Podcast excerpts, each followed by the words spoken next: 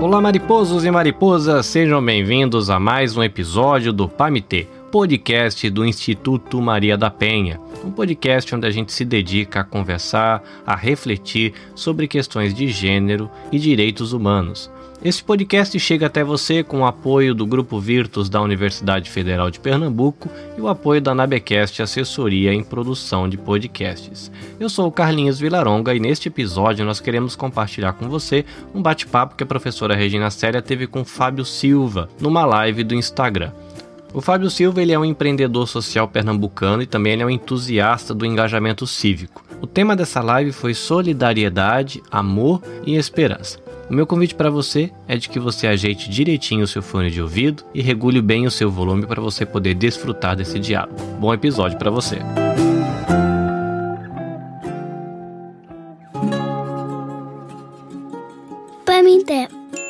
Minha amiga, tudo bem? Olha, tudo bem. Eu estou muito feliz de, desse convite que você fez a gente está aqui juntos, né? E está compartilhando esse momento tão especial, porque a gente sabe que esse trabalho que a gente faz é um trabalho que, havendo pandemia ou não, havendo mudança ou não, a gente vai estar sempre na batalha, né? A gente vai estar sempre ajudando as pessoas e é isso que nos motiva. Nós estamos aqui. Então, a gente criou uma, uma série de lives para bater papo sobre esperança, solidariedade e amor. A nossa uhum. intenção nessas lives das segundas-feiras e das uhum. sextas-feiras é de animar a tropa de voluntários no início da semana e concluirmos uhum. a semana com oxigênio, porque os dias não têm sido nada fácil, né? Muita gente trabalhando, muita gente no front. E, amiga, é um prazer ter você aqui nessa live da sexta-feira. Eu quero, é, mais do que lhe apresentar, eu quero que você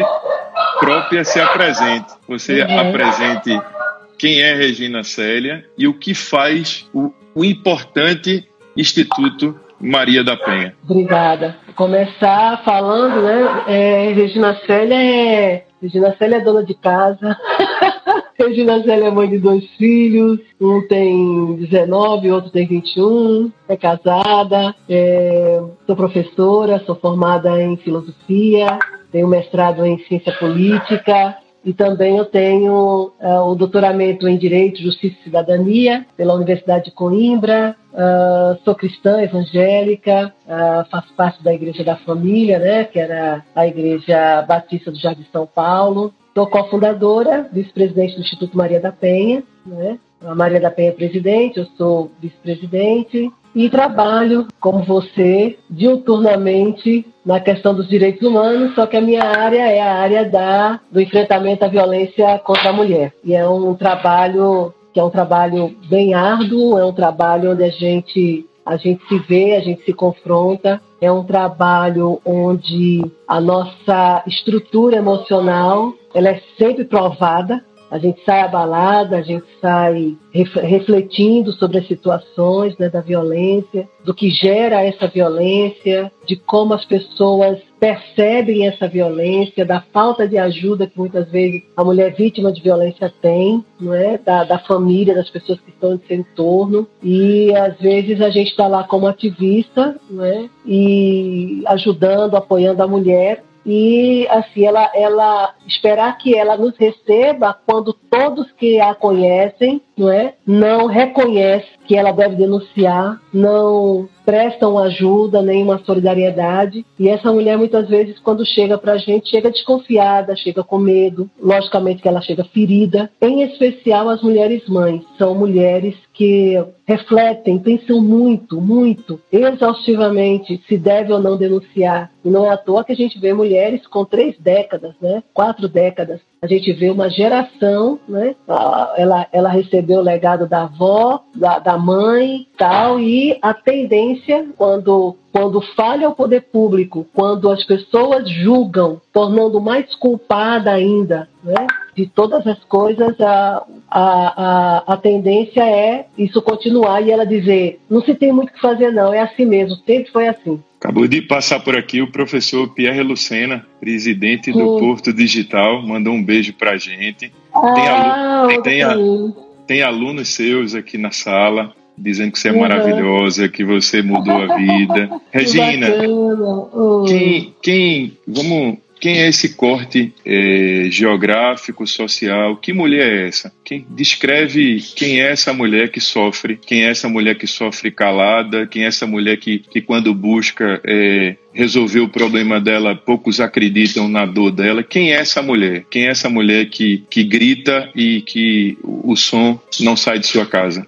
Antes da Lei Maria da Penha, eram as mulheres de comunidade. Nos cinco primeiros anos da lei, a lei é de 2006, eram mulheres de periferia, mulheres negras, mulheres ah, analfabetas ou de média instrução, eram empregadas domésticas. Uh, antes da Lei Maria da Penha, ainda tinha as, as atrizes, não é? ou as artistas, e porque as atrizes, né, os artistas eram vistos como pessoas né, meio que vulgar, né, ainda que trabalhassem numa grande emissora, né, não havia nenhum reconhecimento. Mas depois da Lei Maria da Penha, e após cinco anos da lei, 2011, 2012, 2012, a gente vai observar que depois, né, depois da Maria da Penha, na verdade, a, a gente vai ter um perfil agora real, quem é a mulher vítima de violência. A mulher vítima de violência, primeiro, é aquela que silencia diante da violência, desde a violência moral à violência física. Que a Lei Maria da Penha ela prevê, ela tem lá, eh, ela descreve cinco tipos: a moral, a psicológica, a sexual, a patrimonial e a física. Então, a mulher vítima de violência, ela tem internamente essa característica: é a mulher que sofre a violência e se cala, se silencia.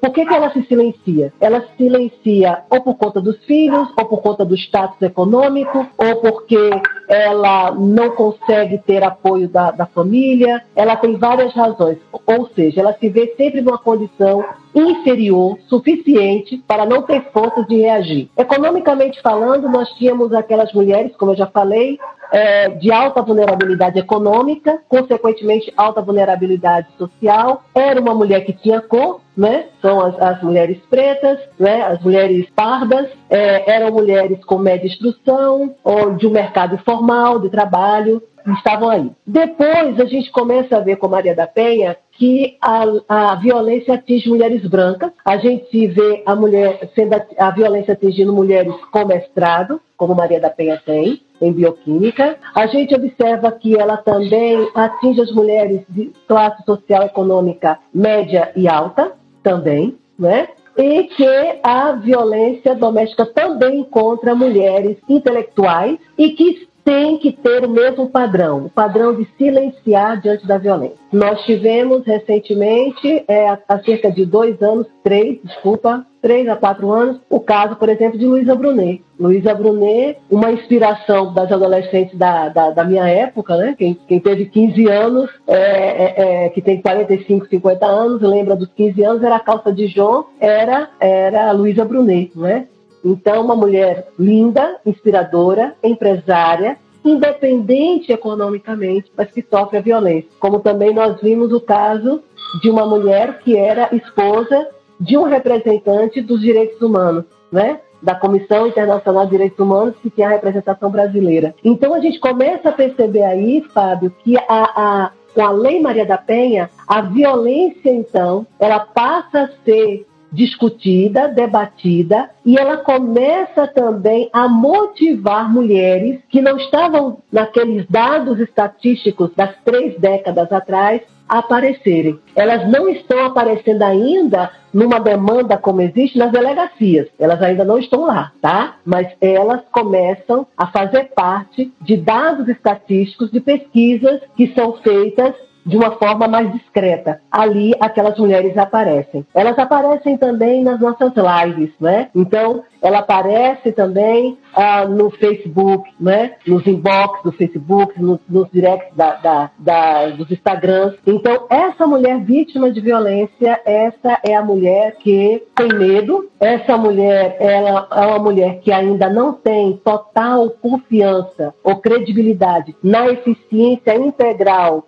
da política pública, é uma mulher que ela tem medo de denunciar a medida protetiva, ela não funcionar e ele voltar a ameaçá-la. Essa mulher vítima de violência agora, ela está com a violência estendida nas redes sociais, porque ele a persegue pelas redes sociais, ele pode não maltratá-la fisicamente pelas redes, mas ele deixa, infelizmente, um grande dano psicológico e moral nessa mulher pelas redes sociais. Então, essa é a mulher vítima de violência que nós temos. E em meio a elas, nós temos as intelectuais, as empresárias, tudo. Agora, elas ainda não estão dialogando, elas ainda não estão face a face, entendeu? Tem uma história aqui, um case ali, elas ficam sabendo de uma de outra, mas elas ainda não se uniram, elas não se juntaram. E esse é o trabalho do terceiro setor esse é o nosso trabalho. Trazer à discussão essas questões, trazer essas mulheres antes nos seminários, nos, nos, auditórios. Hoje, a gente já consegue trazer essas mulheres para aquelas grandes lives pelo Zoom, né? E ali elas se encontram. Quais são os grandes medos da mulher que sofre, tem dificuldade de fato de denunciar o agressor, a agressão? Uhum. É, uhum. é, o uhum. contexto do país, é o contexto é,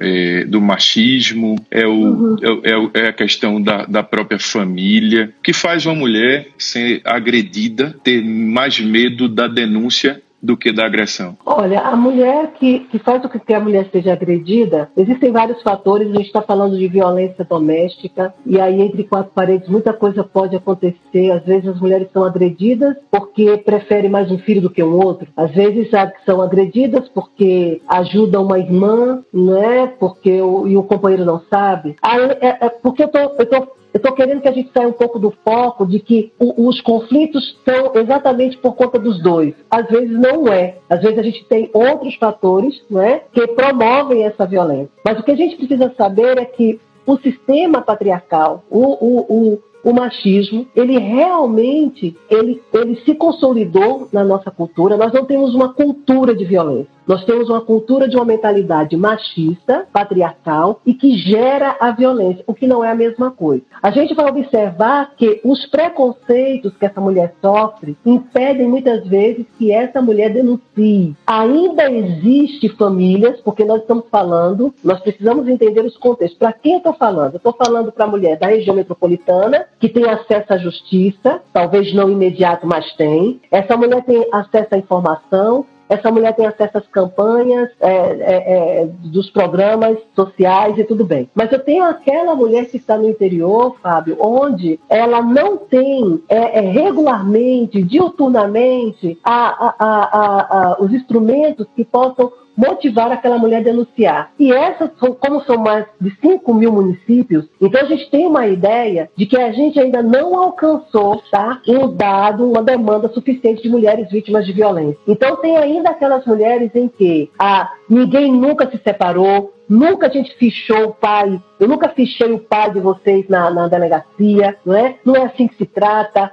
tenha paciência, você sabe como ele é, não é? Você sabe que ele é bom, não é? Mas ou foi o, a bebida, ou foi o consumo da droga, ou foi a preocupação da perda do emprego, não é? Então, são pessoas que cercam essa mulher e que, de uma certa maneira, limita essa mulher a ter a coragem não é, de denunciar. Então essa mulher não denuncia. E essa mulher, e todos esses conselhos, eles vêm arraigados sim no machismo, vêm arraigados sim no patriarcado, certo? E são é, é, estruturas de poder que dominam e que impede que essa mulher venha a denunciar. E essa mulher então se submete. Essa mulher então ela deixa para uma próxima. Ela deixa para uma próxima. Né? Ela não suporta mais, mas ela pensa, principalmente as que têm filhos, elas retardam essa decisão bastante e muitas vezes essas mulheres, elas, como elas vivem um ciclo da violência, que a gente chama do ciclo que tem a lua de mel, a fase de tensão, que é as ameaças, e a fase da agressão, essa mulher então ela vive num ciclo. Então ela tem a, a lua de mel, né, que é só love, aí depois vem a parte da tensão, acontece alguma coisa, né, algum atrito, e que começa simples e depois se aprofunda, e vem as ameaças, e depois vem a questão da agressão, e que volta para a questão da lua de mel. E o que tem acontecido hoje é que nas pesquisas, no trabalho que a gente tem feito aqui do Instituto, nesse período de pandemia, esse ciclo da violência está bastante comprometido. Sobre o ciclo da violência comprometido e sobre pandemia. Pandemia, essa, essa a Covid, é, nos, nos, o principal remédio é, é, o isolamento social, é a, a tentativa de, de, da quarentena é, ser bem realizada. Mas a uhum. gente sabe que falar de quarentena para a classe média é uma coisa, falar de, de quarentena e isolamento social para pessoas de vulnerabilidade social é outra coisa. Uhum. E me parece, e quando a gente está falando sobre isolamento social e quarentena, a gente está colocando dentro de casa mais tempo ou o tempo todo é, o agressor ou a atmosfera da agressão. Como que, uhum. como que foi, como que tem sido enfrentado, Regina, e como foi enfrentado esse tempo de quarentena e de isolamento social para essa causa?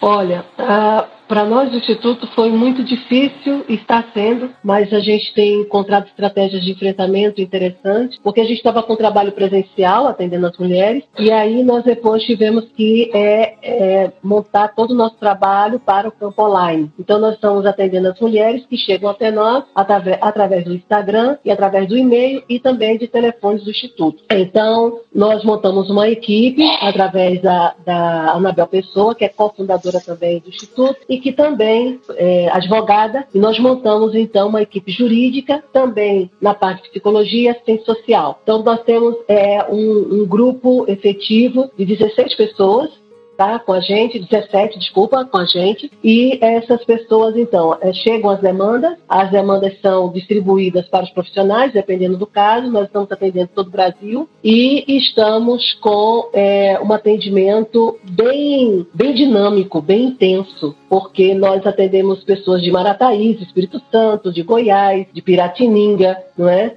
Da Bahia. E a gente atende desde a parte do desabafo, que algumas ligam apenas para desabafar, não querem denunciar, não querem nada, querem desabafar, até o processo da denúncia, onde as nossas advogadas, de forma muito eficiente, não é? E a equipe da, da psicologia e assistência social, temos conseguido, inclusive, medidas protetivas. Nós temos entrado em contato com as delegacias, temos entrado em, contra, em contato com centros de referência, temos entrado em contato com, com varas de violência e temos temos atendido uma boa demanda. Nós começamos esse trabalho, porque a gente teve que preparar a equipe do dia 15 de, de, de março a 15 de, de abril. A gente precisava preparar a equipe começamos então a atender dia 17. Então, de 17 até ontem, nós já estamos com 70, 70, 73, 74 casos, né, é, atendendo esses casos. Casos que envolvem abuso sexual infantil, casos que envolvem ah, é, é, violência com arma branca, com arma de fogo, ah, envolvem pessoas é, do mesmo sexo, né, que as homoafetivas, homoafetivos, ah, trans, ah, nós temos uma diversidade bem grande, bem, bem, ah, bem próprio mesmo do perfil dessa nova demanda de gênero que nós temos hoje na questão da violência doméstica. E temos atendido, e graças a Deus temos tido um bom êxito. É, nós estamos com, com duas pessoas que depois vão buscar o feedback das pessoas que foram atendidas em abril, depois em maio, e elas têm dado um bom retorno para nós. Regina, você carrega consigo o combo, ou mais do que o combo, das minorias. É. Você é mulher, você é negra, você é professora, Isso. você mora na periferia. Exato.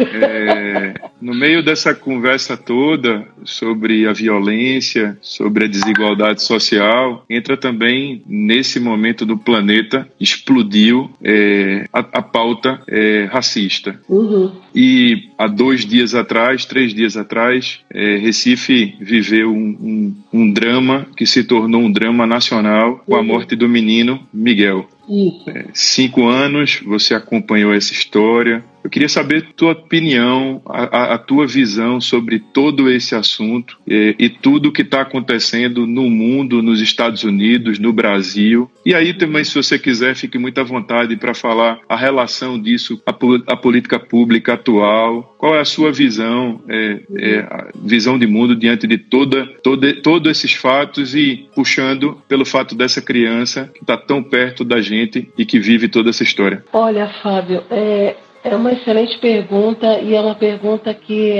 assim, ela, ela evoca assim uma análise histórica e eu quero dizer para você também como formação de cientista, como cientista política, há mais ou menos há, há, há seis, oito anos, quando eu comecei a ver o resultado de algumas eleições é, aqui e no mundo, a gente começa a ver uma nova configuração do mapa é, político né, global. A gente começa a ver o crescimento da outra direita, né? da direita e depois da outra direita. E quando a gente começa a ver o crescimento de, e ver o que, que essas, não é a direita em si, mas o que algumas delas representam, né, nessa mudança toda, a gente observa que determinados modelos de sociedade, modelos que estão alinhados com uma, uma ideia que eu às vezes penso falsa de desenvolvimento social econômico, né, elas começam então a fazer parte de realidades e realidades como no Brasil que não é não é com recomendável, porque você começar a trabalhar com um modelo num país não é, de 200 milhões de pessoas, com uma realidade extremamente vulnerável, como nós é, vivemos, é, fica difícil a gente alcançar determinados patamares. E aí a gente vai observar que teve um, um mapa da violência do Júlio Jacobo, que é um mapa que ele é de, é, é se não me engano, ele é um mapa de 2005, no 2015, desculpa, onde ele vai trazer um mapa é, da violência da juventude. Quando ele, come, ele coloca ali não é que quem era a juventude. E a juventude tinha cor a juventude ela tem ela tem nível de instrução a juventude ela tem lugar. Então era uma juventude preta periférica e pobre né? E aí a gente vê ali também a questão da, da influência da aproximação das políticas de segurança pública em especial com relação à juventude a gente vai lembrar você lembrou do caso Miguel há 15 dias a gente está com o caso do Pedro, lá do Rio de Janeiro, e que a casa foi metralhada. Hoje, por exemplo, saiu o resultado de que a perícia ainda não tem resultado concreto não é, sobre o que aconteceu com o Pedro. E o caso do Miguel, a gente também tem a mesma configuração e a gente tem também a questão do descaso, né? Quem é quem é o pobre e quem é a criança pobre e preta que o Estado está tomando conta ou não está tomando conta, né? Porque a pessoa que estava com ele a priori é um adulto, né? Então a gente já trabalha aí com a ideia da responsabilidade, uma vez que a mãe, né, a, a, a responsável, estava fazendo uma outra atividade. Nós temos vários questionamentos aí. Nós temos os questionamentos do que, que a mãe estava trabalhando naquele período, é, se a mãe dormia lá junto com a criança. A gente tem várias coisas e hoje nós tivemos, desde ontem, a gente está tendo novidades sobre essa história. Mas é, o que não foi novidade, infelizmente, é com relação ao descaso, é com relação ao perfil daquele responsável, daquela responsável que estava com a criança. É o mesmo perfil. É o perfil daquela ou daquele que menospreza a vulnerabilidade, é aquele ou aquela que faz o abuso de poder e autoridade, tá? É o, o perfil é o mesmo. É aquela que,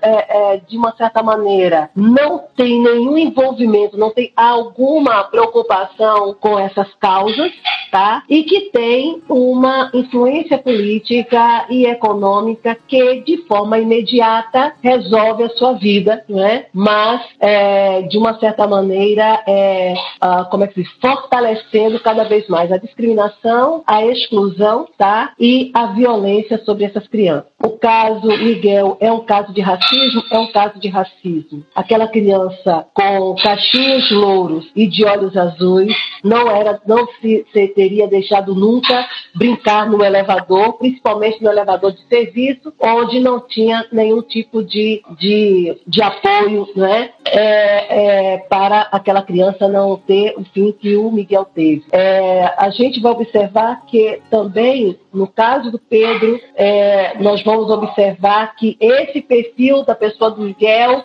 é o mesmo perfil que assume o poder e uma autoridade representando o Estado, tá? Então não é diferente. Então a gente vai ter aí uma representação, porque não é apenas o cidadão comum, é o Estado como representante disso. E quer queiramos ou não, a pessoa que estava responsável, é, de, uma, de uma certa maneira, representa a pontinha, não é? De um órgão público, não é? Então a gente tem essa questão. A outra questão que aí essa é que está mesmo na ponta e que é o grande paradigma que nos faz ver a nossa realidade brasileira é o caso de Minneapolis, né? É o caso do George Floyd. E que a gente viu que ali, naquele caso, ele concentra todas as nações que ainda que se que, que, que que, está, que estavam envolvidas na questão do tráfico negreiro, que estavam envolvidas na questão dessa diáspora perversa que houve e que ali elas se reúnem na atitude daquele policial, né? E aí você vê que nos, todos nós nos encontramos ali. É, o Brasil se encontrou ali, né? Os, os, os, nossos irmãos africanos se, se, encontraram ali de todo o continente, né? os nossos irmãos norte-americanos, negros também, todos se encontraram ali naquele momento. Ele não estava apenas com os joelhos sobre o pescoço do George, não é de Minneapolis, era de todos os negros, de todos os negros. Mulheres, homens, crianças, deficientes, idosos, estão todos ali.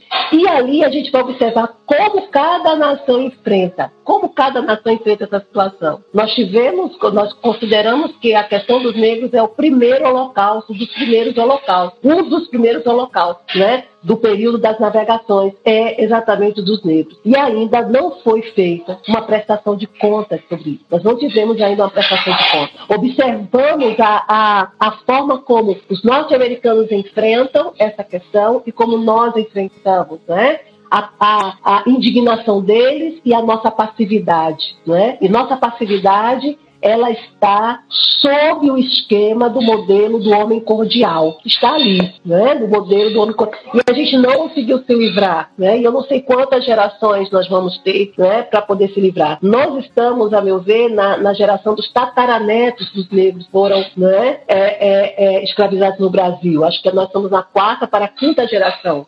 Tá? Considerando uma geração 30 anos. Uh, de, é, a gente considera uma geração de 30 a 40 anos. Então, nós estamos com, com esses tataranetos. E eles não conseguiram. Eles não conseguiram. Hoje ainda discutimos o que é uma política de redução de danos. Hoje nós discutimos ainda o que é, é as cotas. Nós discutimos ainda por que, que os negros têm que fazer universidade, por que não só o curso técnico, não está bom para eles? Por que, que eles têm que ir? Por que, que eles têm que estar como médicos? Por que, que têm que estar como biomédicos? Por que, que eles têm que estar como advogados ou engenheiros civis? Por quê? Por que, que eles têm que estar como neurocientistas? Né? Nós precisamos de técnicos. E aí esse lugar está reservado para, para, para os negros. Né? Nós temos uma discussão racial no Brasil que ainda uma mulher que é que, que tem um casal, que tem uh, um, um, um, casamento, uma relação interracial, se o menino tiver a predominância da etnia branca, essa mulher ainda é parada no supermercado, na praça, na, no, no banco, diz assim, é seu filho? Ou então nem se pergunta se é filho dela. Aí assim, nossa, que coisa linda, você cuida dele há quanto tempo? Nós não estamos, nós não estamos nós não deixamos de ouvir isso no século passado. A gente ouve hoje. A gente ouve hoje. A gente sair, eu e você aqui, sair, tiver uma criança e, e, essa criança for branca, for loira, não sei o que, tiver no meu colo, tudo, nossa, e a, a, mãe dele tá onde? Coisa linda. Você cuida dele há quanto tempo, né? Ainda nós temos isso. O casal de, de, de atores, né, que colocou ali da, da, da, filha deles, meu Deus do céu, foi mais de um ano esse casal, né, que colocou lá a criança, que eles adotaram e tudo. Eles tiveram que justificar para toda a rede social social racista está nas redes sociais também, não é? O grande boom da sociedade é racista que nós temos no Brasil. Estão todas reunidas nas redes sociais, todas. E as pessoas dizem assim: olha, não existe racismo no Brasil. Não existe. O negro no Bra o Brasil que, que tem é discriminação, é preconceito econômico, mas racial não tem. Isso não é verdade. Isso não é verdade. Nós temos, você tem, eu tenho inúmeros colegas pretos que não podem trocar um carro novo, não podem ter um apartamento diferenciado, porque a turma vai perguntar como foi que você conseguiu, como foi que você chegou aí, né? Então sempre espero uma grande história triste para ser contada, obviamente, né? Uma história de muita luta, uma saga, não é? E só dessa forma. Mas ninguém chega para os nossos amigos que são brancos, que são loiros, como foi que você chegou aí a não é, dono, esse grande empresa? Ninguém chega para perguntar isso, né? Reconhecidamente, o seu poder econômico, reconhecidamente a questão da sua elitização já está desde o berço. Isso não é questionável. Então, como mulher preta, como mulher periférica, né? como professora, né? É, e trabalhando com direitos humanos, trabalhando com hermenêutica, trabalhando com a sociologia, eu vou fazer 25 anos na, na uh, trabalhando como professora na iniciativa privada. Então, eu já vi de tudo dentro de uma sala de aula. Eu já, eu já tenho, eu tenho alunos que, que me amam, né, que, que ficam maravilhados. E tem alunos que me testam o tempo todo conhecimento para ver se, se tem base, se tem raiz no conhecimento dessa negra, entendeu? Então, a gente, lógico, depois de 24 anos de formação, isso você mas muitas vezes, quando a gente dá de ombros nas práticas, não é? minimalistas que representam o racismo, quando a gente dá de ombros, a gente tem essa sociedade que a gente tem hoje. A gente vê a, a vida do Pedro, lá do Rio de Janeiro, nós vemos a vida do Miguel, nós vemos a vida de tantas outras crianças que nós não podemos nem vamos citar aqui nessa live, ou de tantos colegas ou amigos, ou tanta história que nós tivemos, e a gente vai observar que as pessoas dizem assim, mas é assim mesmo, vai fazer o quê? E aí as pessoas perguntam assim: aonde mora o seu preconceito? Aonde mora o seu preconceito? Aonde mora o seu racismo? Então, é, a gente tem enfrentado essa situação, é, inclusive com as mulheres vítimas de violência, onde a gente observa que 54% das mulheres que sofrem violência são mulheres negras. E são mulheres negras que, além de sofrerem a violência doméstica, elas sofrem violência institucional. Então, elas saem de casa apanhando e chegam numa delegacia ou em outro canto, não é, para terminar de apanhar. Apanhar na sua moral, apanhar na. na... São mulheres que, quando relatam, é, as mulheres negras, elas têm a sua história, ela fica mais duvidosa, é aquela que eles demoram mais de dar credibilidade, não é? Então, e, e, e toda a construção da nossa cultura também levou a isso, né? Nós passamos o quê? Nós passamos uma década, quase duas, com Sargentelli, né? Um, um cara chamado Sargentelli vendendo as mulatas do Brasil e nós éramos o cartão postal, né? Desconstruir isso em três décadas não é fácil, não é? Então nós ainda nos vemos assim. É por isso também que nós temos dificuldade de encontrar, às vezes, sororidade com as mulheres brancas. Porque desde a época da senzala da Casa Grande, nós somos a ameaça. A filhazinha, não é? Ela era poupada e ela só tinha uma forma de relação sexual e era uma questão de uma, uma relação sexual que era para os filhos e era, era produzir filhos nobres, né? As mulheres negras não, elas eram usadas para, não é, satisfazer todas as aberrações não é? que o, o senhorzinho trazia na cabeça, não é? e os seus filhos eram filhos bastardos. Né? Então, são filhos ilegítimos. Então, a gente tem toda essa carga né, que ainda não foi apagada. Nosso país foi um país que teve representantes que, em 1911, fizeram parte de um congresso na França para discutir a questão do embranquecimento do país, que deveria acontecer em 100 anos. Ou seja, em 2011, né, a maioria da população brasileira deveria ser branca, majoritariamente. E isso foi um grande congresso, que foi o Congresso das Raças, que aconteceu na França. E esse congresso das raças que aconteceu, esse grande, esse grande momento, foi para discutir isso. E não levou gente alfabeta, eles levaram biólogos, eles levaram genetistas, à época, né, para o modelo da época, levaram médicos, levaram antropólogos, né, de como o Brasil poderia ter um modelo de incentivo do embranquecimento aqui. E é exatamente isso é o Congresso de 1911, e aí o Brasil começa a abrir, então, né, as fronteiras, se, é, isso coincide com o problema da, da, Primeira Guerra Mundial, e aí vem os estrangeiros, não é, que era uma tentativa de embranquecer, logicamente que eles vêm numa outra proposta, mas estava dentro do projeto brasileiro um embranquecimento, a proposta de envelhecimento. Por quê? Porque a ideia, né, a questão da, da eugenia, é, é, a proposta era o seguinte: é, os negros eles têm dificuldade para aprender, os negros têm dificuldade para ser, ser ágeis. Eles são guerreiros, eles são persistentes, mas eles são lentos, né? E se o Brasil apresentasse daqui a 100 anos, de 2011 para 100 anos, uma população assim, não havia uma, uma população, um povo é, atraente para os grandes investimentos. Era assim que se dava. Infelizmente, é assim que algumas pessoas continuam pensando. O que é lamentável. Essas pessoas que pensam assim, elas têm acesso direto, facilitado aos cargos de poder, onde, nesses cargos de poder, elas reforçam os modelos através de parecer e canetada. Parecer e canetada.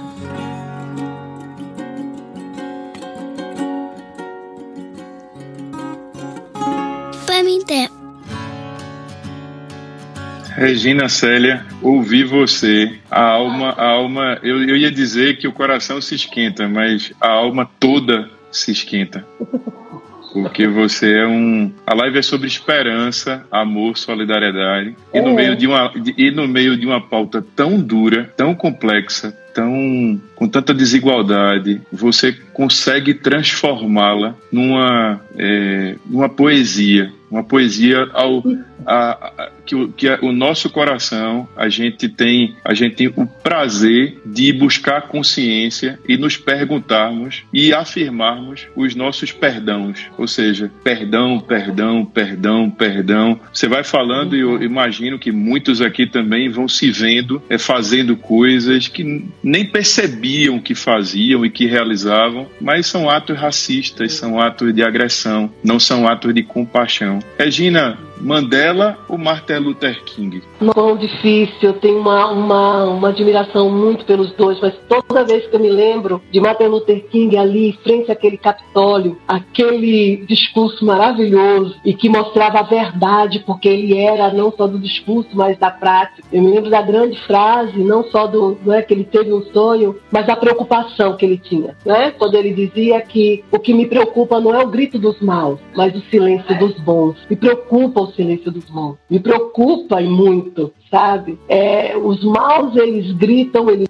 bradam, né? Tem aquele adágio que diz que enquanto os cães ladram, a caravana passa, mas me preocupa muito o silêncio dos bons, né? Porque os bons que silenciam são aqueles que não diziam e são aqueles que não têm a consciência do que eles vivem. Há uma ativista norte-americana chamada Harriet Tubman. E Harriet, ela foi uma ativista norte-americana uh, da época da escravatura de alguns países, de alguns estados norte-americanos. E uma vez ela, ela foi entrevistada e uh, depois de muito tempo e aí perguntaram para ela, olha, é, Hyatt, é, Mr. Hyatt, é, dizem que a senhora salvou mais de mil pessoas porque ela pegava as pessoas, colocava dentro de um vaém, não é, escondido e mandava para uma cidade onde havia a, a, a lei é, livre, né, que eles eram libertos. E aí ela disse assim para ele, disse assim, é, eu soube, né, é, me disseram isso. Ela nunca contou. Eu soube que eu, eu, eu mais de mil pessoas, mil escravos. É, mas a única coisa que me incomoda é saber que eu poderia ter salvo muito mais se eles tivessem consciência de que eram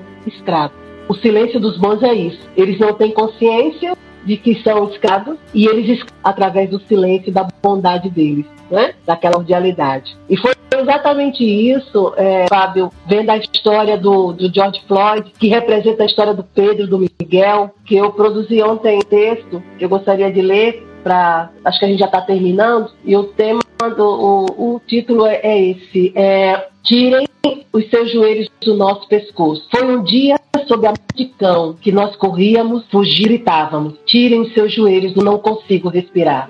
Mas nos alcançaram, nos pegaram, nos bateram, nos capturaram, nos agrilhoaram, nos arrastaram. Tire os seus joelhos do meu pescoço, eu não consigo respirar. Mas nos jogaram nos porões dos navios de tráfico, moeda, somos muitos, éramos poucos, muitos capturados, todos escravizados. Estamos nos mercados. Tirem os seus joelhos do meu pescoço, eu não consigo respirar. Para terras estranhas nos trouxeram, mataram a nossa alma, nos obrigaram a usar a deles. Quem? Eu? Negra? De alma branca? Alma branca na casa grande, alma preta na senzala, alma presa ao tronco, um criado mudo, um imundo cordial. Amordaçaram a nossa boca, algemaram as nossas mãos, acorrentaram os nossos pés. Tire os seus joelhos do meu pescoço, eu não consigo respirar. Diversão? Estupro para as nossas meninas, violência contra as nossas mulheres, maldição para os nossos homens. Sou negro fujão, sou um bicho, um animal, um ser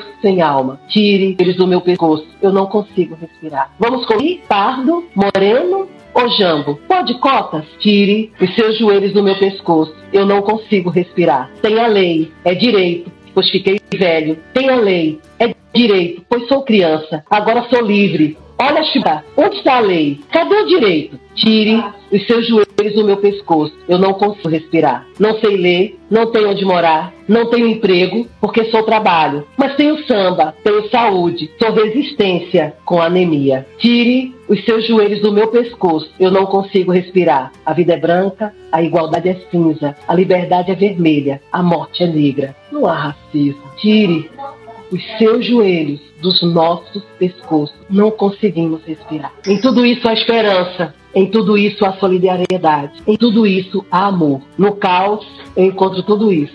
E porque encontrei, e porque você encontrou, nós estamos juntos. Regina Célia, a esperança em você.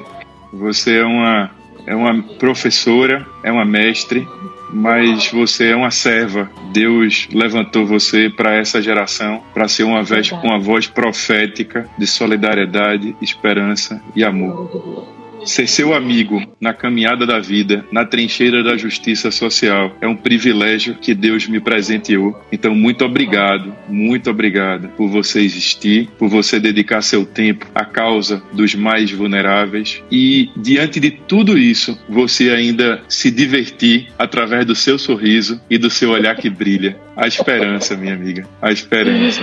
É, a esperança, com certeza, com certeza.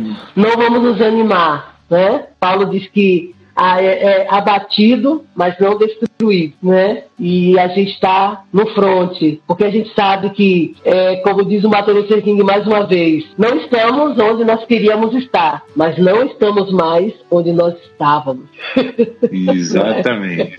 Pessoal, eu gostaria de dar boa noite a todos vocês, que vocês vivessem uma sexta-feira maravilhosa, como foi essa conversa, que o final de semana seja de refrigério para sua alma, para sua batalha. Esse texto que a professora, a amiga Regina Célia acabou de ler é de autoria dela própria. Ela acabou de compartilhar comigo no WhatsApp antes de, antes de que essa live começasse. Então, se você quer ter esse, esse texto, você me pede no inbox do Fábio underline NJ, você me pede no inbox e eu vou compartilhar esse texto da professora Regina Célia para você postar, para você divulgar, para você compartilhar, para que onde ele chegue haja esperança. Então manda uma mensagem, pede o texto, eu vou compartilhar com você e você espalha esse texto para que outras pessoas que não tiveram a oportunidade de ouvi-lo aqui agora tenham esse texto já já e possam ler hoje, hoje à noite ainda. Amiga, alguma mensagem final? Olha, muito obrigada.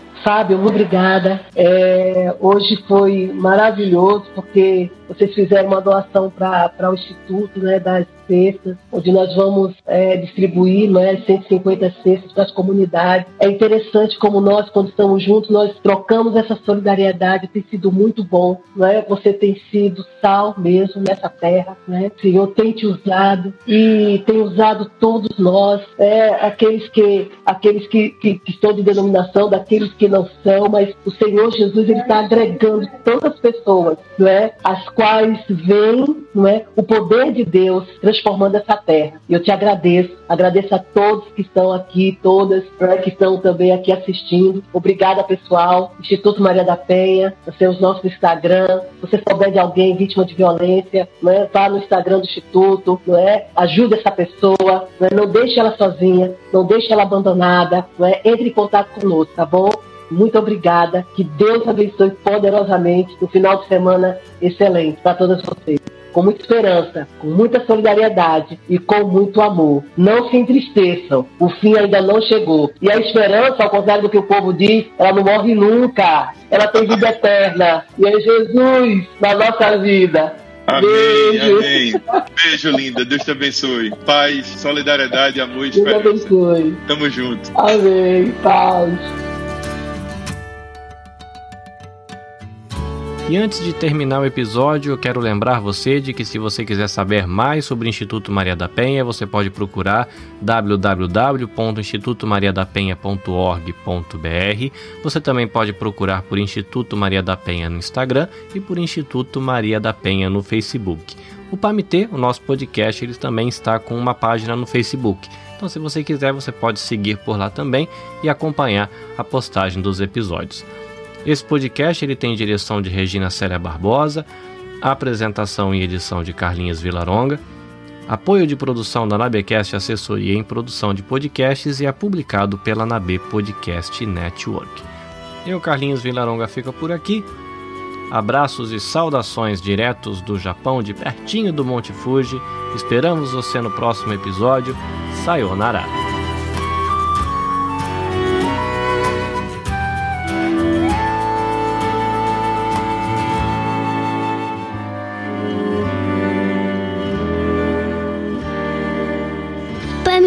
Apple's Catch.